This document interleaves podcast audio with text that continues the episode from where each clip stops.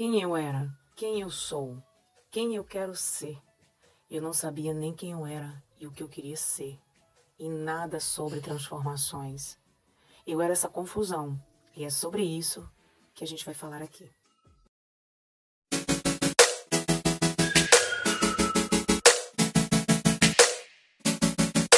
Bem-vindos ao primeiro podcast Duas Flores. E hoje nós vamos falar sobre espiritualidade, sobre transformação, sobre quem somos antes de nos encontrar, antes de nos transformar na nossa melhor versão. Nós somos o que a nossa voz interior diz ou nós somos o que nos impõe a ser? Essa é a grande pergunta que eu me fiz há quatro anos atrás quando despertei para a vida, quando eu despertei a minha consciência, né? Antes eu era só um produto da educação que eu tive e de uma sociedade que me impôs a ser consciente ou inconsciente, porque existe também uma consciência coletiva que reflete em uma consciência individual, que somos nós. Durante muitos anos, eu não fui a minha melhor versão. Eu era a versão dos padrões da sociedade, começando pelas minhas instabilidades emocionais, é, que gerou uma instabilidade profissional, financeira, afetiva, principalmente afetiva, maternal, pessoal e espiritual. Então, se você não tem um equilíbrio emocional construído, ele vai se desequilibrar durante todas as suas fases, desde a infância até a fase adulta, que foi o que aconteceu exatamente comigo, né? E tudo começou quando eu era ainda menina. E o mundo que eu vivi, cresci vendo, ouvindo e sentindo. A nossa criança interior, que eu só fui curar agora na minha fase adulta. Desde menina, minha vida foi cheia de montanhas russas, nada leve. Contém fantasmas, com drama, com terror, e eu jamais poderia me curar adulta sem curar essa criança ferida, magoada. E o que ficou no inconsciente dela. E só Freud sabe explicar isso, e ele explica maravilhosamente bem. Enfim. E a minha vida, além da, das montanhas russas, né, que são as minhas instabilidades emocionais, os trem fantasmas são foram, né, as pessoas que passaram pela minha vida e que me trouxeram experiências negativas. Minha vida teve drama, mas também teve mocinhos e vilões. Mas o mais interessante, analisando a minha vida, é, há quatro anos atrás, quando eu fiz o autoconhecimento, é que tudo isso eu fui vítima. Mas eu também fui a vilã da minha própria história. Porque eu era ignorante. Eu não tinha conhecimento absolutamente sobre nada. Sobre Deus, espiritualidade, sobre a vida. É, apenas o que o mundo me ensinou lá fora, né? a ser materialista e ligada no visível. Eu passei por pontes, precipícios, me perdi na floresta escura e fria, lutei contra leões, lobisomens, fui um pouco Cinderela, um pouco Rapunzel, mas também lutei contra os dragões internos, que seria contra o meu próprio ego ferido e magoado. Esse foi todo o caminho que eu tive que percorrer para chegar até a mim, como um jogo de videogame, cheio de obstáculo, tentando me salvar, a cada estágio, a cada fase. Mas eu não conseguia, porque eu não construí uma estabilidade emocional, um equilíbrio emocional para saber lidar com as fases que vinham até a mim. E durante essa jornada, eu fui me tornando quem eu não era. Perdi a minha doçura, perdi meu amor próprio e a minha força. Eu era uma menina muito solitária, que vivia no meu mundinho numa geração de pais e avós e descendentes que onde não tínhamos intimidade para um diálogo aberto, amigável, onde eu pudesse contar sobre meus sentimentos. Eu tinha a sensação de não ser amada. Porque passei toda a minha infância escutando de adultos que filhos são um fardo, que filhos acabam com o casamento dos pais, que filhos tiram a paz, que filhos tiram a individualidade, que filhos isso, que filhos aquilo. Então, criança, ela ouve tudo, mas ela não fala muito sobre o que ela ouve e o que ela sente. E aí ela internaliza isso. Então a gente vai trazendo uma culpa muito grande de até ter nascido. Então eu tinha um, é, de um lado as informações familiares e de outro lado eu tinha as informações do mundo que também chegavam até a mim, como criança, menina, indefesa, sem noção de nada, né? Tipo cego em tiroteio. Então as informações do mundo eram da escola, nas novelas, nos filmes, nas historinhas que a gente escutava. E eu cresci nessa solidão de questionamento, sem saber para onde ir, muitas vezes com muitas dúvidas sobre a vida, com sentimentos confusos, sentimentos de rejeição e sentimentos avassaladores, né? que a gente não, não sabe lidar quando criança, quando chega na adolescência, é pior. Então eu fui me tornando essa adolescente que não gostava de ficar dentro de casa, inquieta, rebelde, perdida, sem noção sobre amor, amizade, família, emoções. Era tudo meio que um cinema mudo, né, na minha visão de criança. Por outro lado, eu não tive uma educação espiritual. Meus pais não tinham essa prática, né, no dia a dia. Então eu não conhecia Deus, eu não sabia buscar a força dentro de mim. Eu só via isso nos filmes.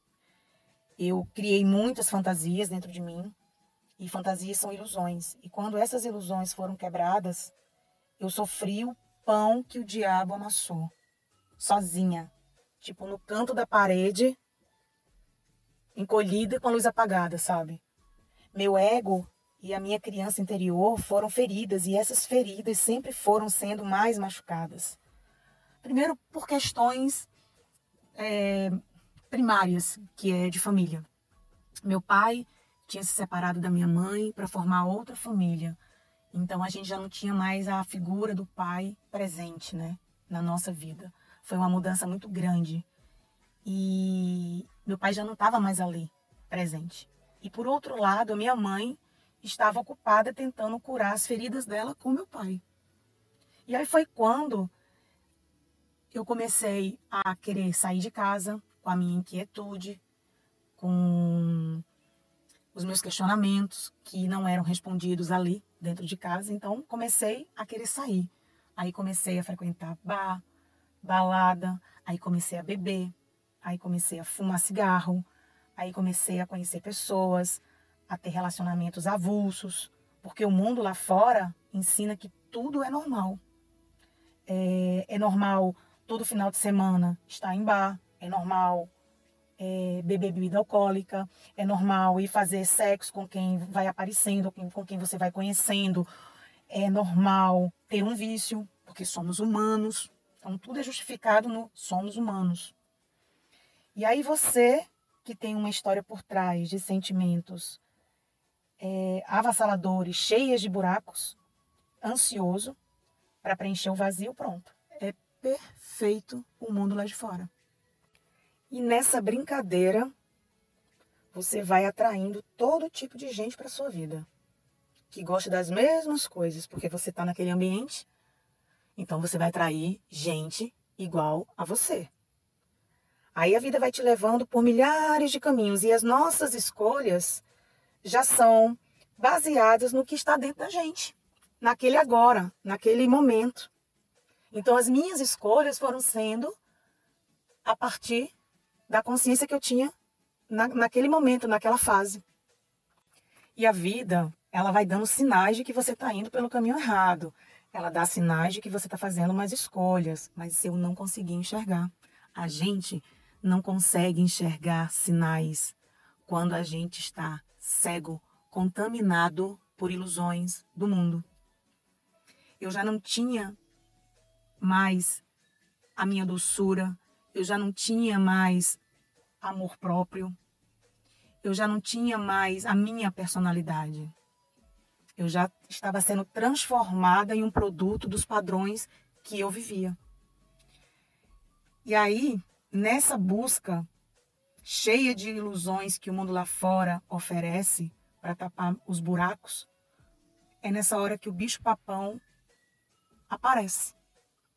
Onde você tem, nós temos relacionamentos abusivos e violentos, onde eu é, desenvolvi a síndrome do pânico, do medo de ficar sem dormir, me viciei no cigarro, tive uma dependência emocional com um cigarro seríssima, que demorei para largar, para desapegar. Aí você começa a beber muito, aí perdi a minha empresa, fali, perdi meu apartamento, perdi meu carro, perdi tudo, inclusive a minha dignidade. E quando você se vê perdendo tudo, aí você já vai é, tendo outros sentimentos. Sentimento de agressividade, por exemplo, porque era onde todo mundo também falava: mulher não pode mais levar desaforo para casa. E você começa a ter uma atitude mais agressiva diante das coisas, diante dos obstáculos. E paralelo à agressividade, você vai ficando irritada, intolerante, revoltada com o mundo, com Deus, com a vida, com as circunstâncias, com a política, né? com a hipocrisia da sociedade, que ao mesmo tempo você vê tudo. E aí você vai se tornando mais extremista, impulsiva, completamente fora de controle. As emoções completamente desequilibradas, porque você não sabe lidar com tudo isso que está acontecendo dentro de você e tudo ao mesmo tempo. E aí, desse pico alto que você vai vivendo internamente, tem dias que você vai vivendo os picos baixos, que é o quê? É onde vem a, a tristeza, que a gente se sentia angustiada. Então, eu já era um alguém sem brilho no olhar, sem ânimo. Eu já não tinha mais vontade de sair eu já não tinha mais ânimo de beber com, os, com as amigas, com os amigos. Comecei, comecei a sentir coisas que eu não que eram diferentes. E eu também não entendia o que era. Me tornei mais ansiosa, mais apressada, porque o mundo, ele apressa você. O mundo, ele não espera. Tem que acontecer. E se você não acontecer, você está atrasada. Então, toda essa esse coquetel, né, de sentimentos, se você não tem um equilíbrio emocional, você não consegue continuar. E ao mesmo tempo, as redes sociais que te pressionam psicologicamente, onde a gente começa a se comparar, se achar pouco. E quando você tá mal, você coloca uma música de sofrência, aí tua vibração cai porque você se identifica com aquela letra daquela música. E você começa a viver o sofrimento através de uma música, a sentir esse sofrimento, achando que você é a única pessoa da face da terra que sente isso.